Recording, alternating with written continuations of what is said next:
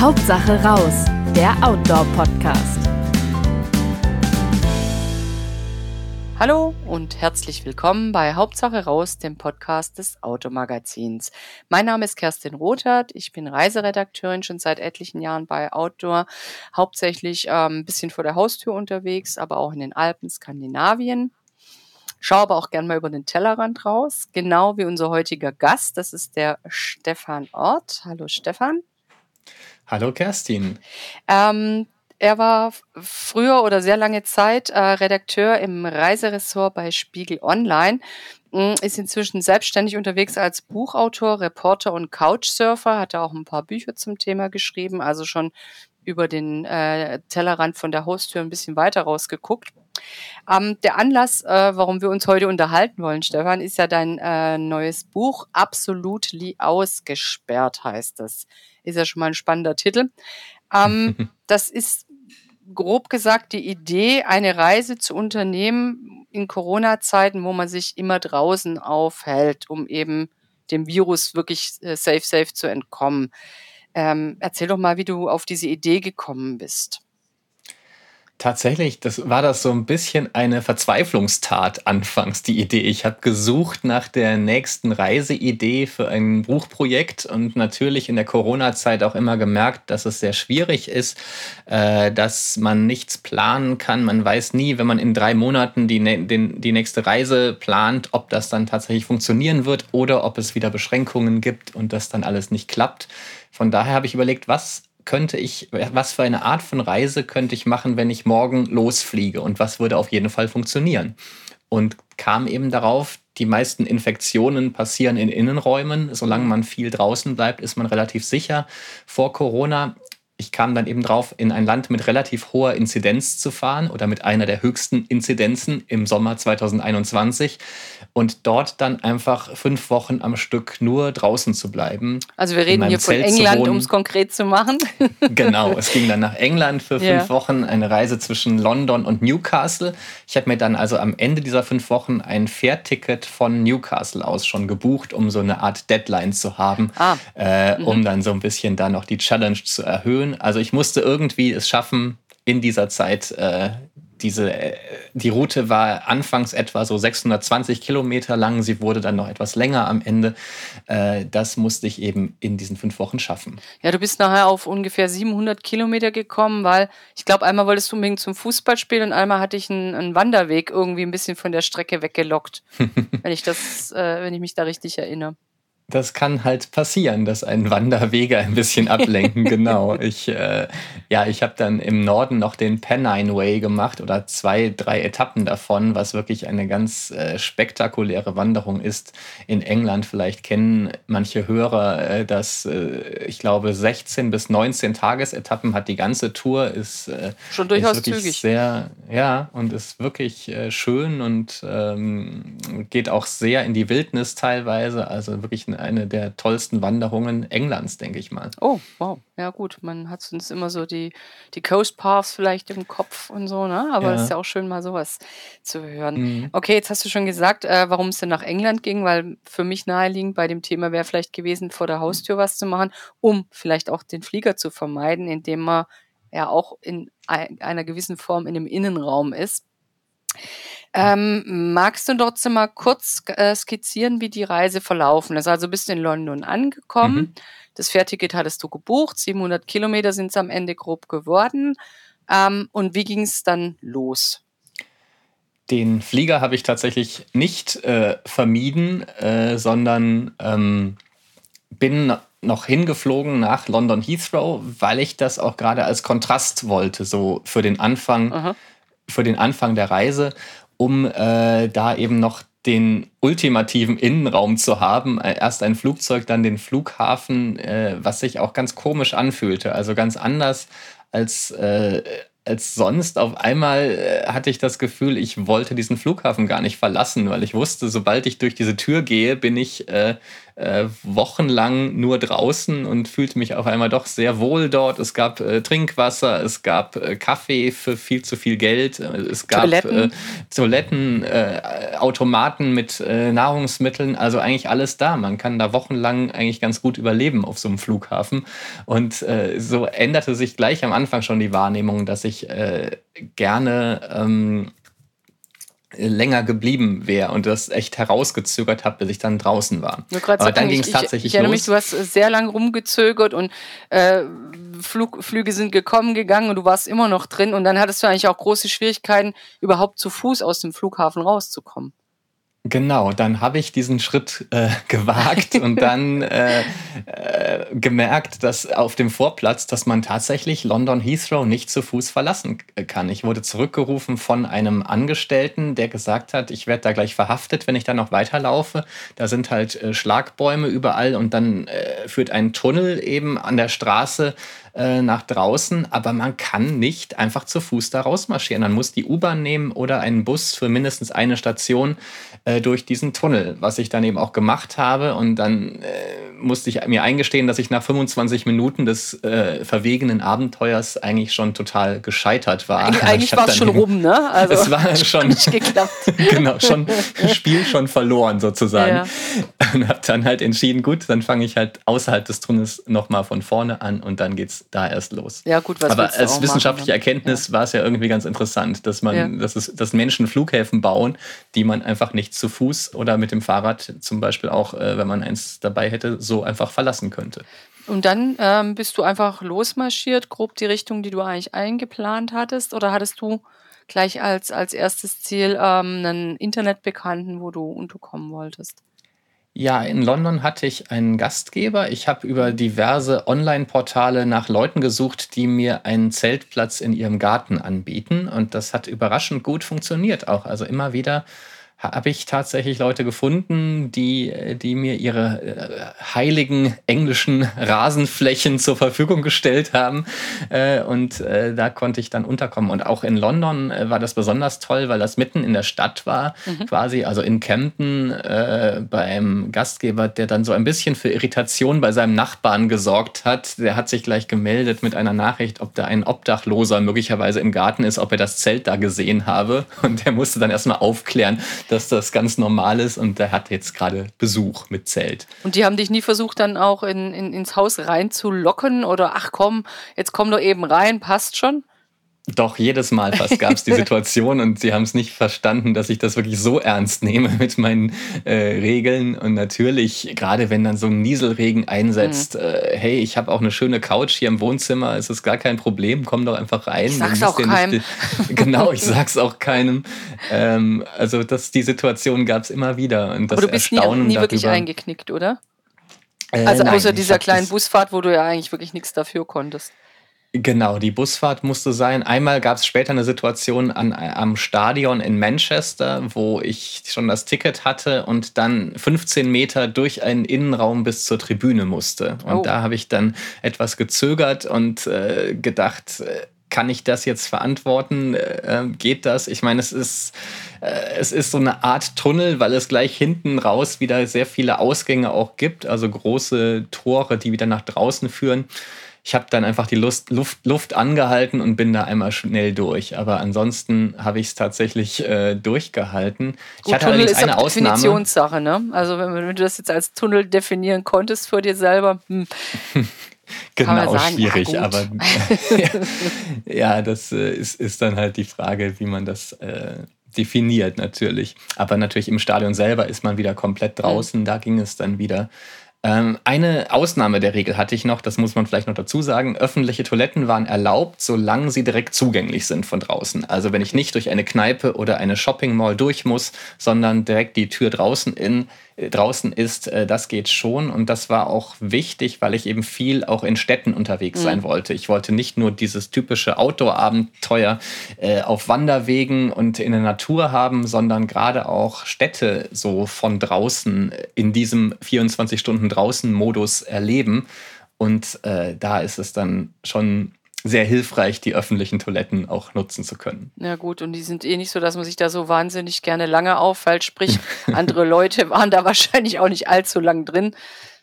Genau. So, dass du die, die Toiletten eben auch ein bisschen für dich hattest. Wie haben denn die Leute überhaupt reagiert, wenn du erzählt hast? Du hast schon gesagt, haben dich versucht, in, in, doch in die Wohnung zu locken oder zumindest in den Schuppen, wenn es geregnet hat.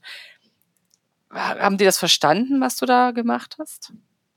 Also ich hatte schon einige Gastgeber, äh, die selber sehr abenteuerbegeistert sind oder irgendwelche verrückten Outdoor-Sachen gemacht haben mit dem Fahrrad oder zu Fuß, auch irgendwelche Challenges. Also einer einer fährt so 24 Stunden Fahrrad-Challenges. Wie viele Kilometer kann man schaffen in, innerhalb von 24 Stunden?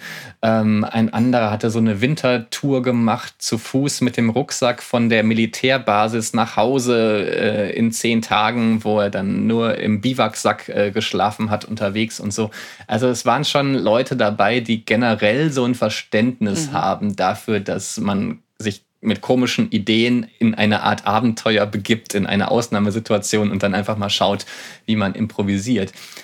Aber natürlich gab es schon oft auch Befremden und äh, Nachfragen, was ich mir da eigentlich dabei denke. Oder äh, gerade auch so im, im Umgang mit äh, Leuten, die ich zufällig getroffen habe, mhm. natürlich gab es einige Irritationen. Also zum Beispiel war ich in Stratford upon Avon äh, in der Shakespeare-Stadt, äh, wo auch sein Grab in einer großen Kirche in der Trinity Church ist. Ähm, da äh, wollte der äh, Türsteher äh, so sehr, dass ich unbedingt reingehe und mir dieses Grab anschaue, also die Hauptattraktion der mhm. Stadt. Und dann kommt da so ein komischer Typ an und sagt, äh, sorry, ich äh, habe gerade meine Maske vergessen, ich will da jetzt nicht rein. Ich gucke nur durch und, die Tür, das reicht mir. Genau. Und dann war ich aber trotzdem noch eine Zeit lang in diesem äh, Park vor dieser Kirche und er kam mehrmals vorbei und hat mich immer wieder reingebeten und meinte, das muss ich doch unbedingt sehen. Also das, der tat mir fast ein bisschen leid dann am Ende. Ja, gut, aber im, im, im Land des gepflegten Spleens hat man vielleicht noch ganz gute Chancen, dass man mit eigenen Verrücktheiten da doch relativ gut weit kommt. Ne?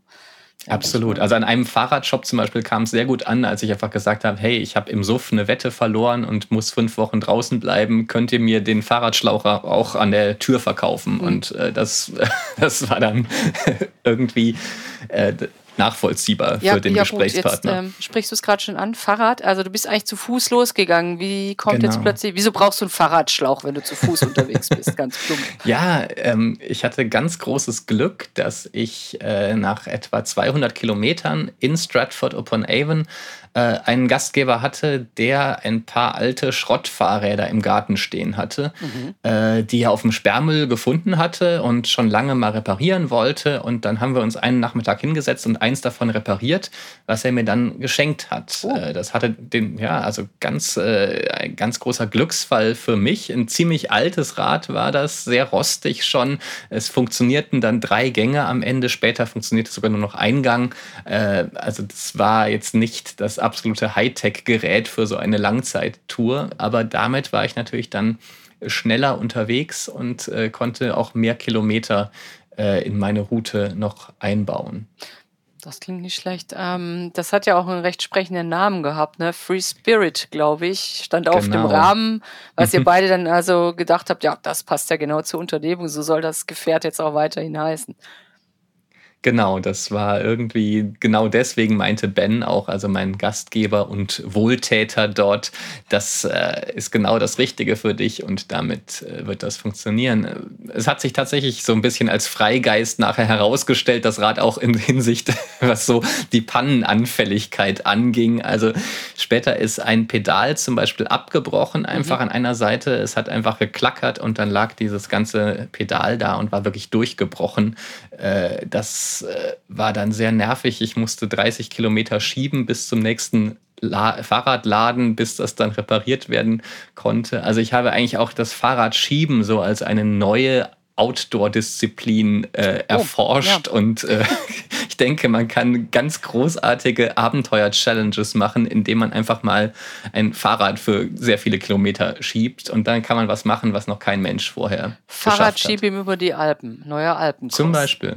Genau. Oder 24-Stunden-Fahrradschiebing oder sowas in der Richtung. Auf den Kilimanjaro, ja, also man kann sich da Ah, vieles, unendliche vieles vor- vorstellen. genau.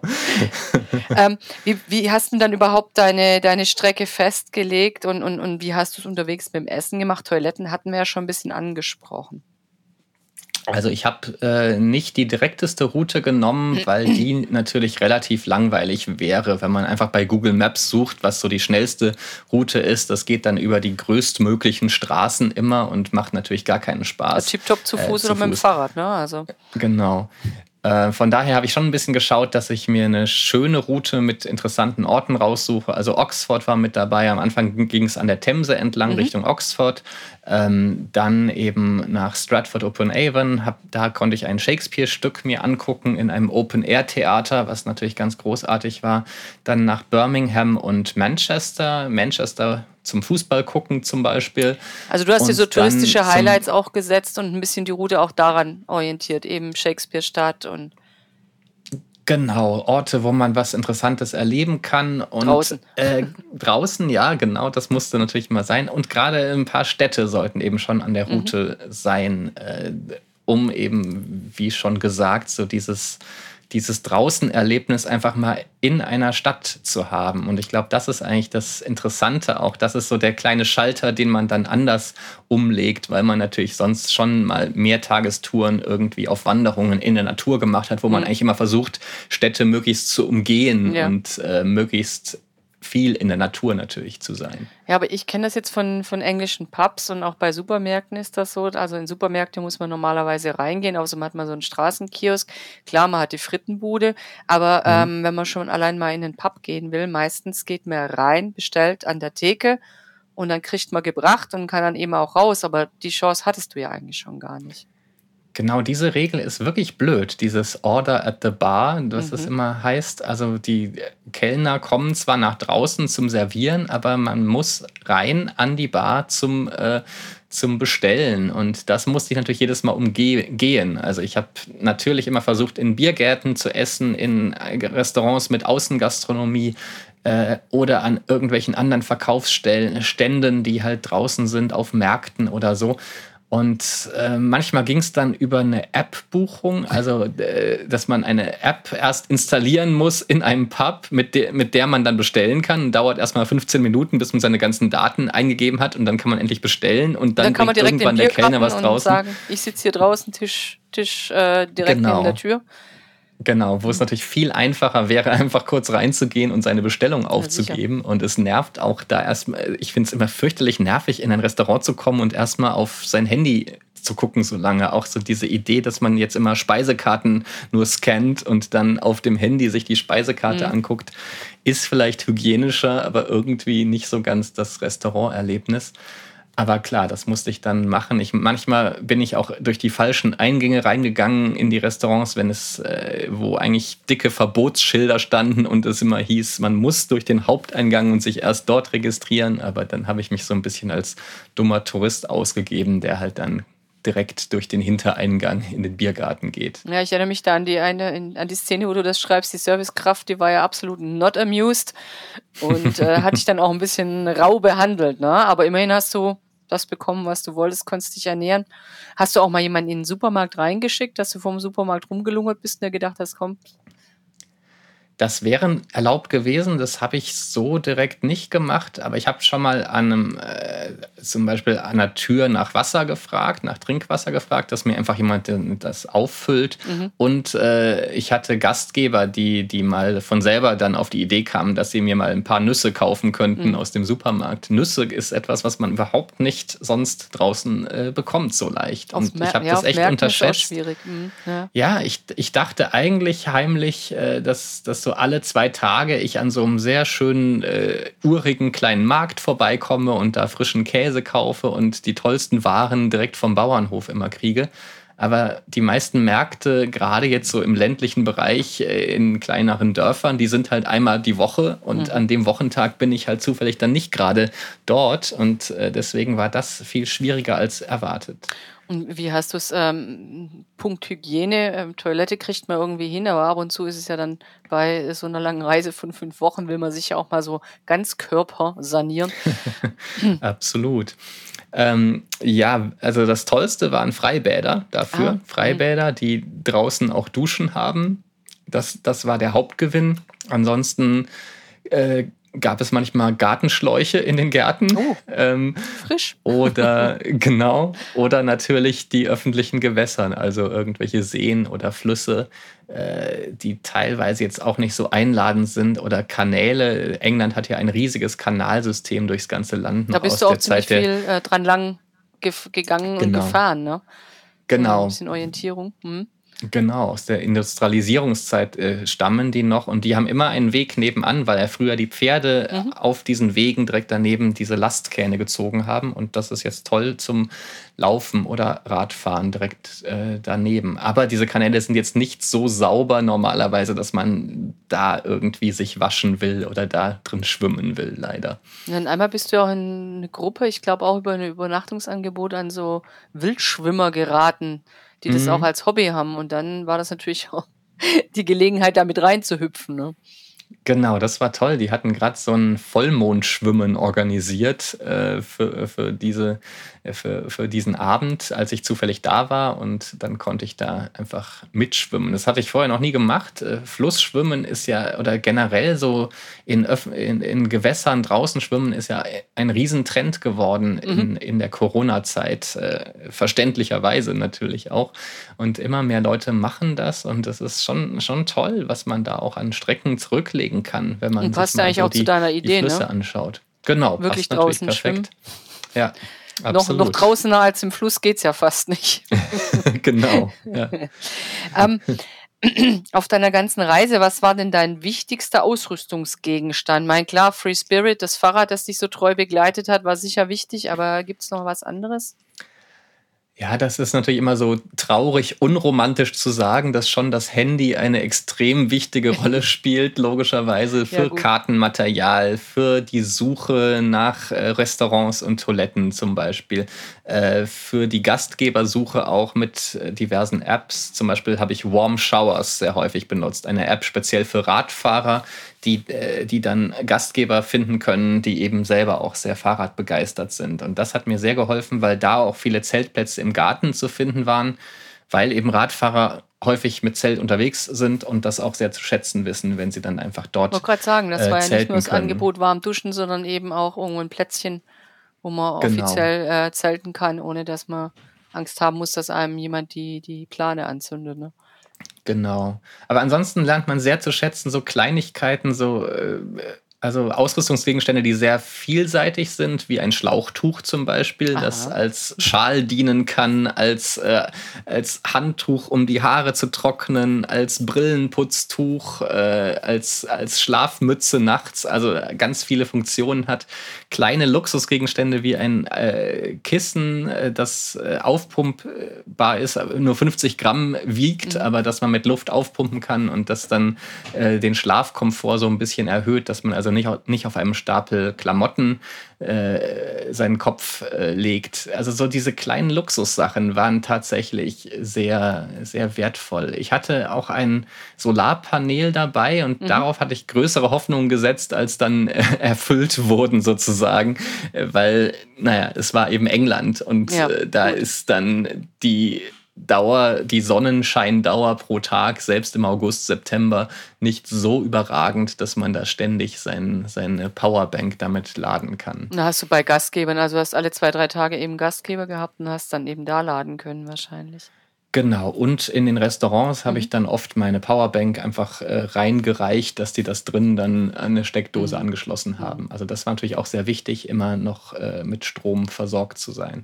Und abgesehen von den Gastgebern, du hast ja auch nicht nur ähm, im Hintergarten von jemandem gezeltet oder ähm, nah am Haus, sondern du hast ja auch, glaube ich, Plätze selber suchen müssen, ne? wenn einfach kein mhm. Gastgeber, kein Warmduscher, kein genau. Couchsurfer in der Nähe war.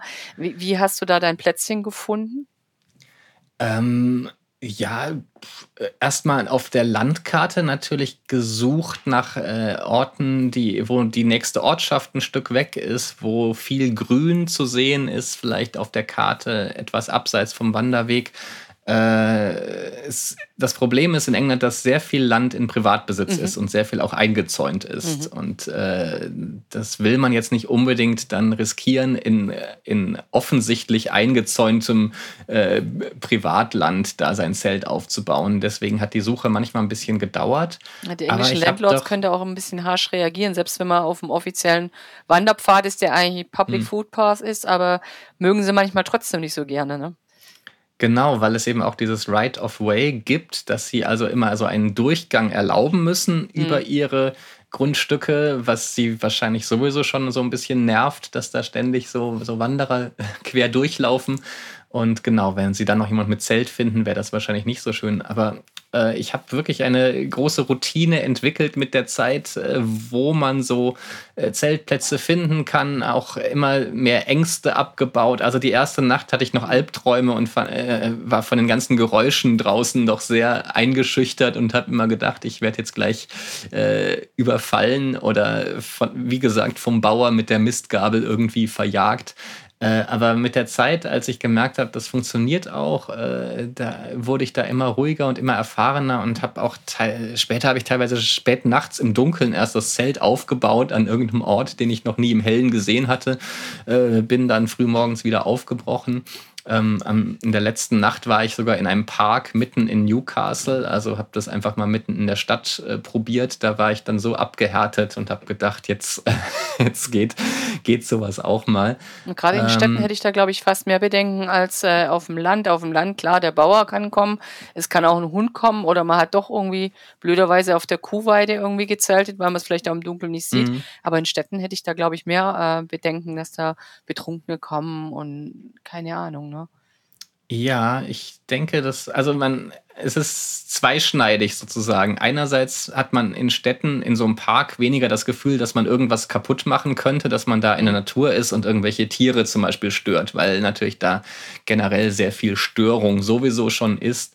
In der Natur will man natürlich auch keinen Schaden anrichten und auf keinen Fall jetzt in einem Naturschutzgebiet sein und aber auch nicht äh, sonst äh, die Tierwelt irgendwie zu stark äh, stören. Das hat man in der Stadt nicht, aber klar hat man mehr Befürchtungen, dass da äh, Leute vorbeikommen, äh, betreffen, äh, Begegnungen mit Betrunkenen hatte ich mehrfach dann auch, wo ich nicht wusste, was passiert, wo ich dann aber häufig gemerkt habe, dass lustigerweise die anderen Angst vor mir hatten, weil natürlich aus meiner Sicht bin ich ja fürchterlich harmlos. Ich äh, mhm. äh, Typ so allein mit meinem Zelt, will ja niemand was tun, aber äh, aus Sicht der anderen ist halt jemand, äh, der da irgendwie an einer komischen Stelle zeltet, erstmal eher etwas seltsam und vielleicht sogar eine Bedrohung. Deswegen hat, haben dann die Leute Respekt und machen eher einen Bogen um mich und äh, versuchen schnell ne? weiterzukommen. Ne? genau, ist eigentlich, praktisch, praktisch. Wenn man selber die anderen erschreckt, dann muss man selber nicht so viel Angst haben.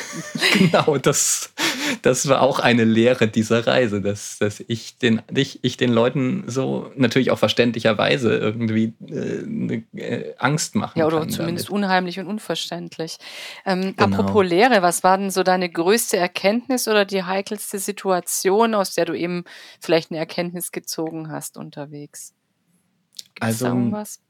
Äh, äh eine heikle Situation war tatsächlich diese, diese Übernachtung in der Stadt, wo dann so drei Betrunkene vorbeikamen, tatsächlich, die sich sehr laut unterhalten haben und irgendwie ein bisschen aggressiv klangen. Und ich dachte, jetzt, jetzt gibt's äh, gleich Ärger. Aber diese haben einmal kurz mit ihrer Taschenlampe auf, äh, auf mein Zelt geleuchtet und waren in dem Moment ganz ruhig und haben dann zwei Minuten nicht weitergeredet, äh, bis sie um die nächste Ecke waren und erst dann ging das Gespräch wieder los. Also da hatte ich dann gemerkt, dass eher sie die Angst vor mir hatten am Ende. Ansonsten hatte ich einen fürchterlichen Katzenangriff auf mein Zelt oh. einmal. 20 Minuten lang wurde das Zelt äh, wirklich äh, brutalst von einer völlig aufgekratzten, äh, Kratzen passt ganz gut in dem Zusammenhang, äh, Katze äh, attackiert. Wir reden da nicht von einem Zwergtiger, sondern von einer Hauskatze? Äh, ja, die wohl schon, schon wild eher draußen lebt, mhm. aber also die hat irgendwie die Spannleinen, die sich so im Wind bewegten, für Lebewesen gehalten, fand das wahnsinnig attraktiv, da immer hinzuspringen und danach zu greifen.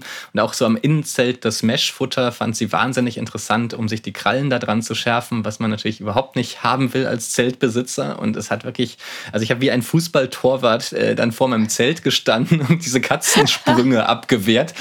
Äh, das war schon ganz schön absurd und das Ja, aber war das in der Pampa? Minuten nee, das war, gedauert. War das, das war, war das bei einer Warmduscherin irgendwie? das war schon äh, äh, genau äh, ein Zeltplatz vor dem Wohnwagen von einer Aha. Gastgeberin, die da so an einem Fluss schon außerhalb der Stadt irgendwie eher in der Natur äh, lebte, aus, auf dem Gebiet einer alten Bleimine. Also sehr, sehr Auch apokalyptisch spannend. eigentlich so von der Umgebung ja. her.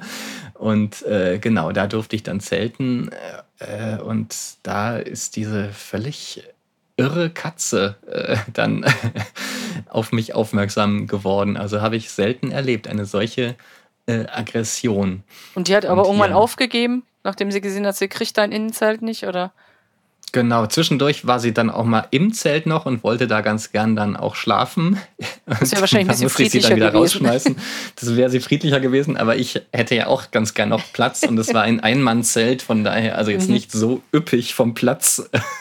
Äh, und äh, also ich war sehr froh, dass das irgendwann, dass die sich einfach dann beruhigt hat und das Interesse dann doch verloren hat. Aber das Zelt hat schon ein paar Kratzer dabei abgekriegt. Ja, kein Wunder. Ähm, was würdest du denn sagen, was du nie wieder machen würdest, wo du sagst, boah, keine Ahnung, nie wieder ohne Mütze oder nie wieder ähm, ähm, im Hintergarten von irgendwelchen Esoterikern zelten oder gibt es da irgendwas, wo du sagst, boah, das war so eine shocking Erfahrung, das gebe ich mir auf gar keinen Fall nochmal?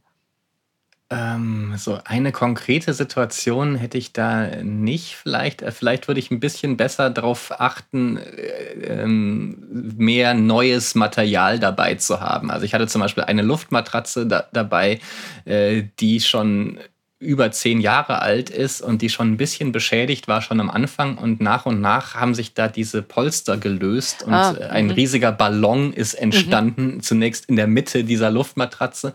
Und ich konnte ja nichts reparieren unterwegs. Also das war ja auch Teil dieses Abenteuers, dass ich nicht zum Reparieren von Ausrüstung oder zum Nachkaufen von Ausrüstung irgendwo reingehen konnte. Das heißt, ich musste wirklich mit den Sachen auskommen, die ich am Anfang der fünf Wochen im Rucksack hatte. Na gut, und beim Fahrrad hast du ja auch einen Weg gefunden, ne? wie du doch an Fahrradschlauch zumindest kommst und wie die dir äh, das Pedal flicken können, weil sonst wärst du genau. nicht weitergekommen. Genau, stimmt. Das, das ging dann mit etwas Improvisation, aber so ein Outdoor-Laden, mhm. wenn man eine neue Jacke braucht oder eine neue, eine neue Luftmatratze, das wäre, glaube ich, eine andere Geschichte gewesen. Das geht dann also, auch per App nicht. Bringen Sie mir mal raus. Dreiecken genau. in Orange, Größe so. Ich probiere das mal mhm. an. genau, das, das wäre schon sehr kompliziert geworden. Also von daher ist das natürlich auch eine interessante Übung, einfach mal zu sehen, dass man mit dem, was man hat, dann auskommen muss. Also auch die Idee, was, wie man minimalistisch leben kann, wie wenig man eigentlich braucht, mhm. wie wichtig reparieren ist statt wegschmeißen. Das, das sind halt ganz tolle Lehren so einer Reise, wo du ja auch vorhin gefragt hast, was so die Lehren mhm. noch waren für mich. Und und vielleicht nur eine ganz tolle Erkenntnis ist auch jetzt für mich persönlich einfach das Wissen, ich kann irgendwo hinfahren äh, mit einem Rucksack, wo ein Zelt, Matratze, Schlafsack drin ist und kann einfach losziehen äh, und unabhängig sein. Ich brauche wirklich keine Unterkünfte, keine kommerziellen Unterkünfte, keine Wohnungen, keine Hotels, sondern kann einfach äh, losreisen und äh, da völlig frei äh, unterwegs sein quasi. Und das war wirklich eine ganz wertvolle Erfahrung, die mir sicher noch einige ganz tolle Reisen in der Zukunft auch ermöglichen wird. Es gibt einem ja doch eine gewisse Sicherheit, ne, dass man vielleicht weniger braucht, als man so im Allgemeinen denkt. Ja, absolut. Also einfach das, das, ja, man braucht wirklich nicht sehr viel und es wird trotzdem eine interessante Reise werden. Oder gerade dadurch, gerade durch diese Herausforderungen wird es eine interessante Reise. Es muss ja nicht immer ein, ein Abenteuer am Limit des Menschenmöglichen mhm. sein, was für einen selber das Richtige ist. Das kann man toll finden und bewundern, wenn andere das machen, aber äh, in meinem Fall, ich muss mir halt auch eingestehen, dass ich jetzt da jetzt nicht an der Weltspitze mitmachen kann. Äh, stattdessen erfinde ich mir eben ein Abenteuer, was für mich selber eine Herausforderung ist und reizvoll ist und mich vor, äh, äh, ja, mich irgendwie vielleicht auch an meine Grenzen äh, bringt. Und äh, da lernt man, glaube ich, auch viel über sich selber und wie man auf die verschiedenen Situationen dann unterwegs äh, reagiert. Manchmal steckt das Abenteuer auch eher im Detail, aber trotzdem muss ich jetzt mal spoilern. Hast du es denn geschafft? Hast du deine Fähre am Ende gekriegt, die vorgebuchte? Ja, das hat äh, geklappt. Ich habe dann nach fünf Wochen Newcastle erreicht, äh, hatte dann noch äh, einen letzten Tag, wo ich dann sogar noch am Meer war, so an einem Strand. Das war ein ganz schöner Schlusspunkt, so am letzten Tag zum ersten Mal das Meer auch äh, zu sehen auf dieser Tour. Und äh, ich war richtig ich war selber überrascht, wie euphorisch ich war in dem Moment dieses Ankommens, mhm. weil äh, das wirklich so ein tolles Gefühl war, äh, das jetzt aus eigener Kraft geschafft zu haben, diese etwas absurde Tour. Äh, und äh, das kannte ich von anderen Reisen nicht so, die eben nicht so ein eindeutiges Ziel hatten am mhm. Ende, mhm. sondern eher Rundreisen waren mit verschiedenen Begegnungen, aber nicht mit so einem klaren Ziel. Und das war schon eine gute Erfahrung sehr unangenehm war dann die Erfahrung, wieder in, im, im Fährterminal zu sein. Also das erste Mal in einem Raum wieder. Da durftest du rein. Auch nach deiner Definition musstest du ja, sonst hättest du ja nicht nee, die Fähre betreten können. Ne? Genau, da war es ja beendet sozusagen mhm. in dem Moment das, äh, das Abenteuer. Und da, klar, da muss man rein, um auf die Fähre zu kommen. Und also fürchterliches Licht, das in den Augen wehtat, mhm.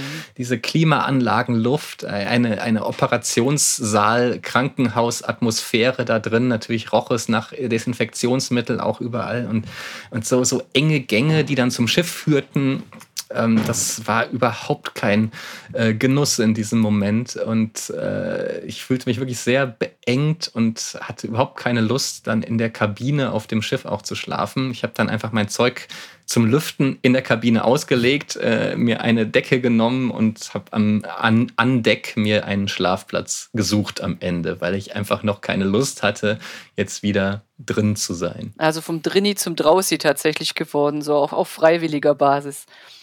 Ja, absolut. Und man merkt halt wirklich, wie gut es einem auch gesundheitlich tut, äh, so viel Zeit an der Luft mhm. zu verbringen. Also ich habe Fotos am Anfang und am Ende gemacht von dieser Reise. Wirklich ein völlig anderer Mensch, der dann nachher zurückkam. Also anfangs war ich schon auch sehr äh, von dieser ganzen, vom Pandemie-Alltag mhm. äh, ähm, der hat mich ganz schön fertig gemacht. Ich habe viel zu viel Zeit drinnen verbracht am Computer. Äh, also mein ganzes Leben fand quasi vor Bildschirmen zu Hause statt. Und dieser Kontrast dazu, dann so extrem draußen zu sein, das war für mich auch persönlich absolut das Richtige. Würdest du denn äh, das Gleiche oder was sehr Ähnliches nochmal machen mit vielleicht einem anderen Land oder? Ähm, sehr gerne, ja. Also am liebsten würde ich morgen losziehen und die nächste Tour dieser Art äh, starten. Also das kann ich mir gut vorstellen. Oder man könnte es natürlich auch etwas weniger äh, streng machen. Man könnte Supermärkte doch erlauben, zum Beispiel, äh, und dann äh, sich einfach das mit etwas mehr Komfort dann erleben, mhm. dass man nicht ab und zu auch mal hungert und dürstet unterwegs. Wobei das ja eigentlich äh, auch dazugehört, ne, zu der Reise. Also ja. Das fand ich teilweise auch sehr spannend, wie man dann, äh, wie du auch so geschildert hast, jetzt steht man vor dem Supermarkt, drin ist eigentlich so das Paradies für den Magen und man kommt nicht ran. Ne? Also das ist ja auch so ein Ding. Eigentlich liegt es ja, vor einem, aber nee, man darf nicht.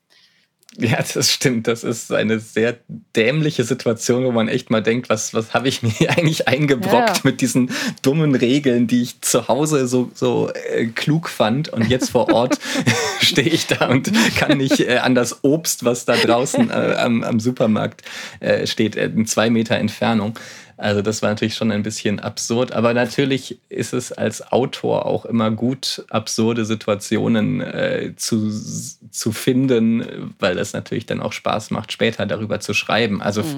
ähm, ich habe an einer Stelle auch geschrieben, ich bin ja quasi als, äh, ich bin zwei Personen in, ein, in einem. Ich bin der Reisende, der es gern recht gemütlich hätte und möglichst ohne Stress durchkommen will. Und ich bin der Autor, der gerne äh, ähm, schlimme Abenteuer haben will, dass alles schief geht, dass, äh, dass, äh, ähm, dass es möglichst schwierig und anstrengend wird, damit der Autor eben nachher was zu schreiben hat. Also dieser Zwiespalt war unterwegs auch immer ein bisschen zu spüren. Mhm.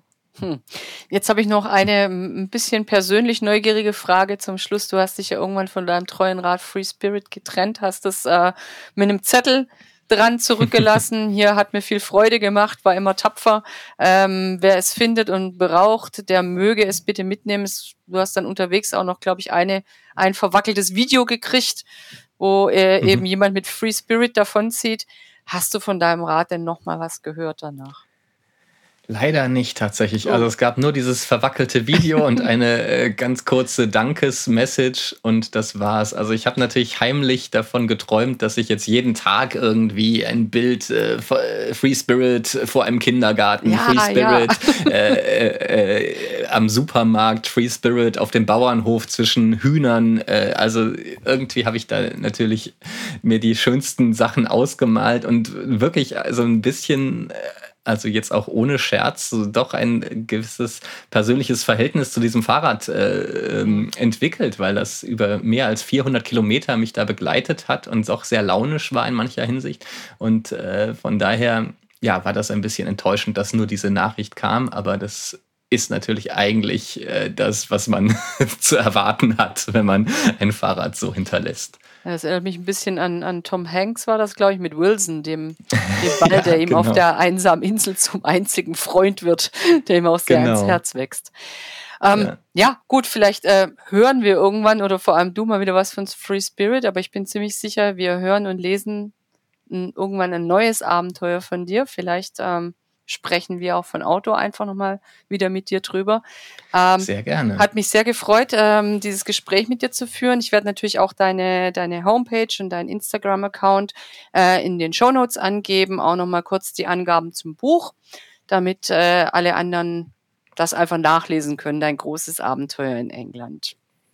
Wunderbar. Vielen, vielen Dank. Danke dir. Wenn euch unser Podcast gefällt und ihr keine Episode mehr verpassen möchtet, dann abonniert uns doch gerne gleich hier oder auch unseren Newsletter auf outdoor-magazin.com. Natürlich findet ihr uns auch gedruckt am Kiosk oder per Abo in eurem Briefkasten und klar auch auf Facebook und Instagram. Bis bald hier oder draußen auf Tour. Hauptsache raus, der Outdoor-Podcast.